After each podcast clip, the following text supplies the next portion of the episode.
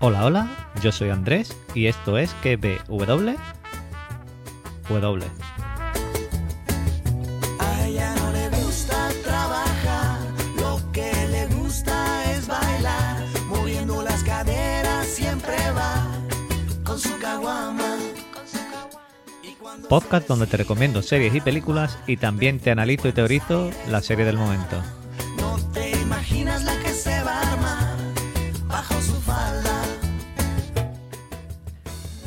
Llegamos al programa número 23 de la tercera temporada y 96 del podcast, a 4 de los 100, como ya os he dicho en los programas anteriores. En el programa 100 pues quiero que me mandes un audio comentándome, comentándome un poquito qué te parece el podcast, qué cambiaría, bueno, lo que te dé la gana.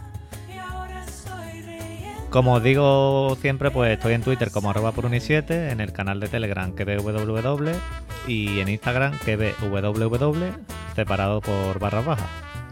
Espero entretenerte, como siempre, mientras trabajas, te pones fuerte, sacas al perro o das unas clases de literatura. Yo qué sé.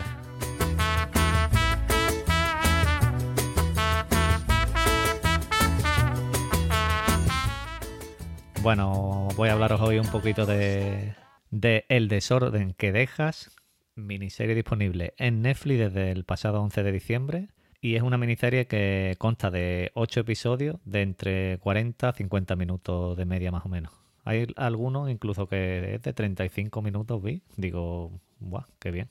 Eh, el creador y director es Carlos Montero, que es el mismo es el mismo escritor de la novela en la que está basada la miniserie.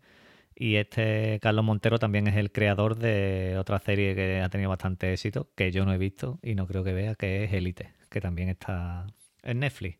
La sinopsis de El desorden que deja nos dice que, con la intención de darle una oportunidad a su matrimonio, Raquel, Inma Cuesta, una joven profesora de literatura, acepta un trabajo en el instituto del pueblo donde creció su marido. ¿Y tú? ¿Cuánto vas a tardar en morir? Así de contundente es la nota que Raquel encuentra entre los trabajos a corregir el primer día de trabajo. Su ilusión por impartir clases se dará de bruces con uno de estos alumnos que la reciben con esa macabra bienvenida. Pronto descubrirá quién era la profesora a la que sustituye, Viruca, Bárbara Leni, y cómo ha marcado la vida de todo. Raquel iniciará su propia búsqueda para descubrir la verdad en un lugar en el que todo parece que guardan secretos. Esto que os acabo de decir es la sinopsis. Bien, pues os cuento qué me ha parecido a mí eh, esta miniserie. Esta miniserie para mí ha sido entretenidísima y adictiva. Los ocho episodios vuelan, vuelan y te piden botón rápido. Mientras le das vueltas a la cabeza de qué está pasando, por qué pasa esto. Tiene muy buena ambientación, muy buenos paisajes y crea una atmósfera en lo que es el pueblo, el instituto, las casas donde hay diferentes escenas. Crea un ambiente y una atmósfera muy buena. La trama es un thriller eh, con suspense y misterio y te engulle literalmente. Te mete dentro, pero desde el minuto uno, haciéndote y muy bien que entres en su juego, preguntándote a ti qué está pasando, quién es está detrás de todas las cosas estas que van pasando, episodio tras episodio. Iremos de la mano de Raquel, magníficamente interpretada por Isma Cuesta, que transmite perfectamente el estado en que se encuentra, ya sea asustada, acosada o como sea. Es que a mí Isma Cuesta me encanta. Su arco en la miniserie está muy bien hecho, está muy bien hecho y muy bien cerrado. Raquel verá cómo le va pasando las mismas cosas que a Viruca y sufrirá el mismo tipo de acoso y de problemas que sufría también Viruca y lo transmite perfectamente. Los personajes en general están muy bien, mm, llevando el peso de la serie Viruca, que está fantásticamente interpretada también, muy muy bien, y Raquel también lleva el peso de la serie. Y con unos secundarios que principalmente son los estudiantes, donde tenemos a Roy, Nerea y Yago.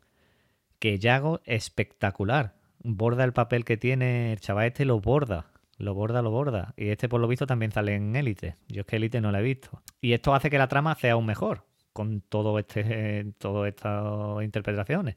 Gracias, gracias a, todo esto, Raquel poco a poco va conociendo quién era Viruca y qué pasó en realidad. Como punto negativo, puede que haya alguna que otra conveniencia, pero es normal, en todas las series las hay. Ya que hay situaciones que tú te vas a preguntar si la has visto o cuando la veas, eh, pero esto lo, podía haber hecho la policía, o mm, me canta esto aquí, o esto me canta allí, pero como digo yo, se lo dejamos de pasar. Y también pues me ha gustado un poco menos alguno de algún que otro personaje. A mí personalmente, yo a mí me ha pasado con el marido de Raquel. A mí es que en ningún momento me ha transmitido nada este, este tío, no, no me ha gustado nada. Después, por ejemplo, el marido de Viruca sí, a media. Eh, los otros se han quedado ahí un poquito colgados, pero el que menos ha sido el, el marido de Raquel.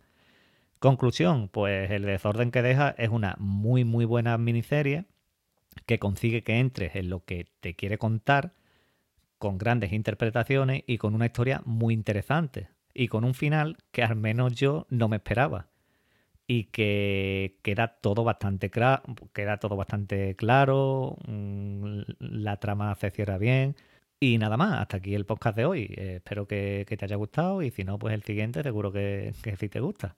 Un saludo y adiós